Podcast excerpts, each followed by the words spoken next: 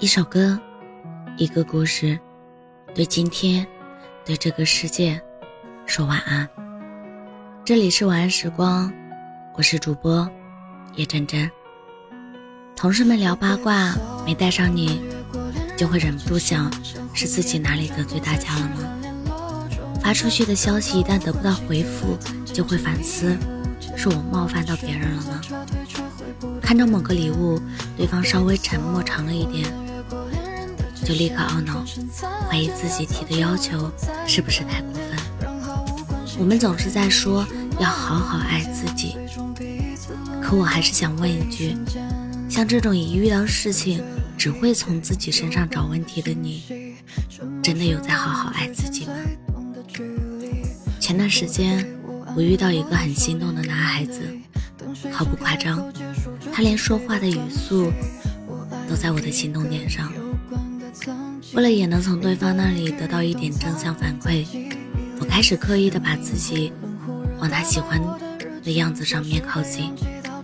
因为他提过一次我说话的语气有点冲，我再也没敢给他发过语音，甚至连打字聊天都会刻意加上一个波浪线来缓和。因为他很喜欢运动，我默默的下单了跑鞋，每天努力在跑步。跟他保持同频，我满心欢喜的觉得，当我变成他所期待的样子，我一定能收获到期待的回应，就可以像别的女孩子一样被爱。但现实是，我们的聊天频率，从我现在也说不清楚的某一刻开始越来越低，直到我发了一句什么。他再也没有回复为止。我们的关系从互相认识自己的名字开始，却在连结束语都没有的沉默里戛然而止了。我从小受到的教育一直都是遇事先从自己身上找原因，所以当这件事情发生之后，我一如既往的陷入了自我的反思中。是不是我哪句话的措辞不对？是不是我话太多太枯燥，惹人烦了？是不是我性格太外放，没有女人味？是不是我生活太无趣？我要不要报个班学点技能？不止如此，我还拿着我们的聊天记录，向身边的朋友求问，希望他们帮我揪出隐藏的问题，希望我能尽快改正，希望一切还有回旋的余地。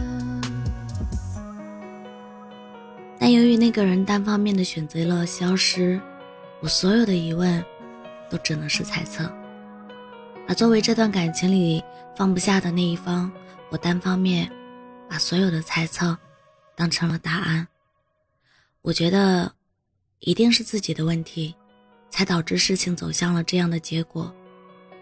我觉得我真的是差劲透了，这样的我不会被人爱。也是正常的。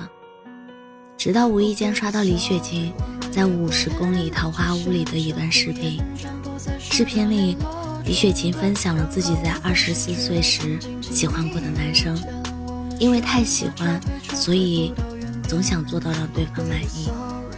有一次和朋友们一起去玩，男生把一个同行的朋友腾空抱起，李雪琴很羡慕。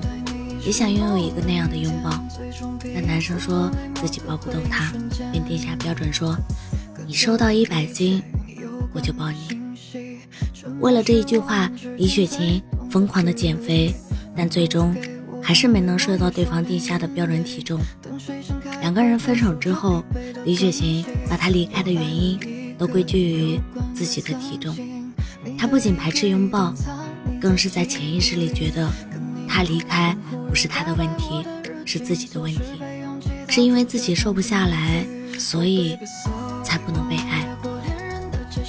这件事在李雪琴的心里滋生了自卑的种子。直到二十七岁的李雪琴在节目里遇见陈宇，直到瘦瘦的陈宇把她腾空抱起，直到她满脸震惊的向吃网长讲述这件事。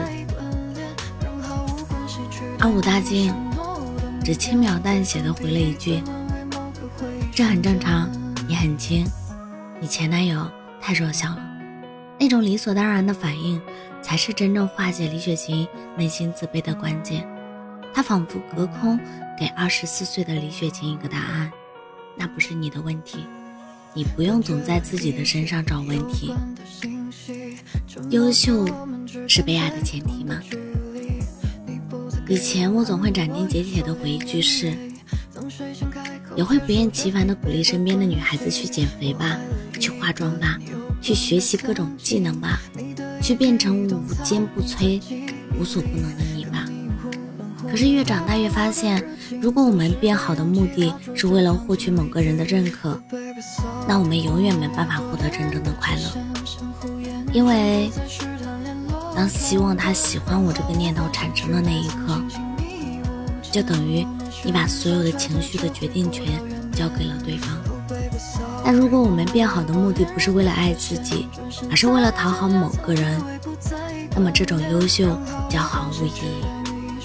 在这个世界上，有人喜欢甜豆腐脑，有人喜欢咸豆腐脑，有人觉得老鼠、蝎子是很可怕的生物，但有人花重金买它们回家用心照顾。我的意思是，一个人爱你的时候，你做什么都可爱；一个人不爱你的时候，你连呼吸都可能是错的，胖不是错，嗓门大不是错，个子矮不是错，有小雀斑也不是错。如果非要给那段出了问题的感情找个原因，那只能是他不想再继续了。记住，正确的对立面不一定是错误，也可以是不合适、不凑巧。那些没能爱到的人，没能被认可的瞬间。没能达到预期的事件，只是一件随机发生的事情，仅此而已。那不是你的问题，你不需要为此独自买单。爱自己的前提是，你要先成为自己，保护好自己。每个女生都值得被拥抱、被喜欢和被爱。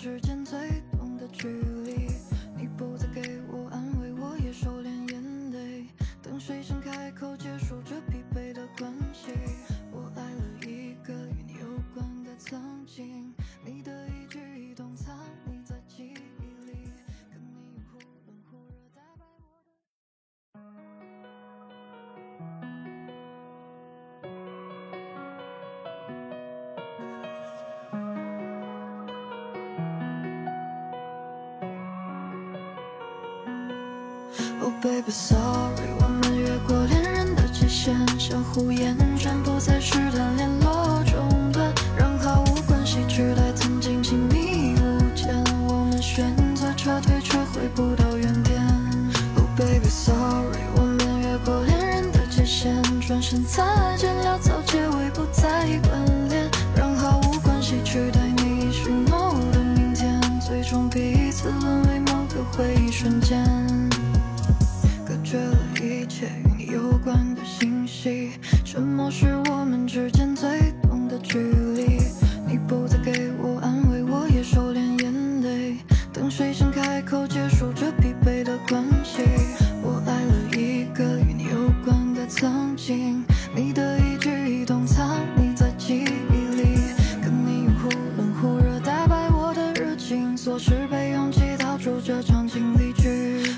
so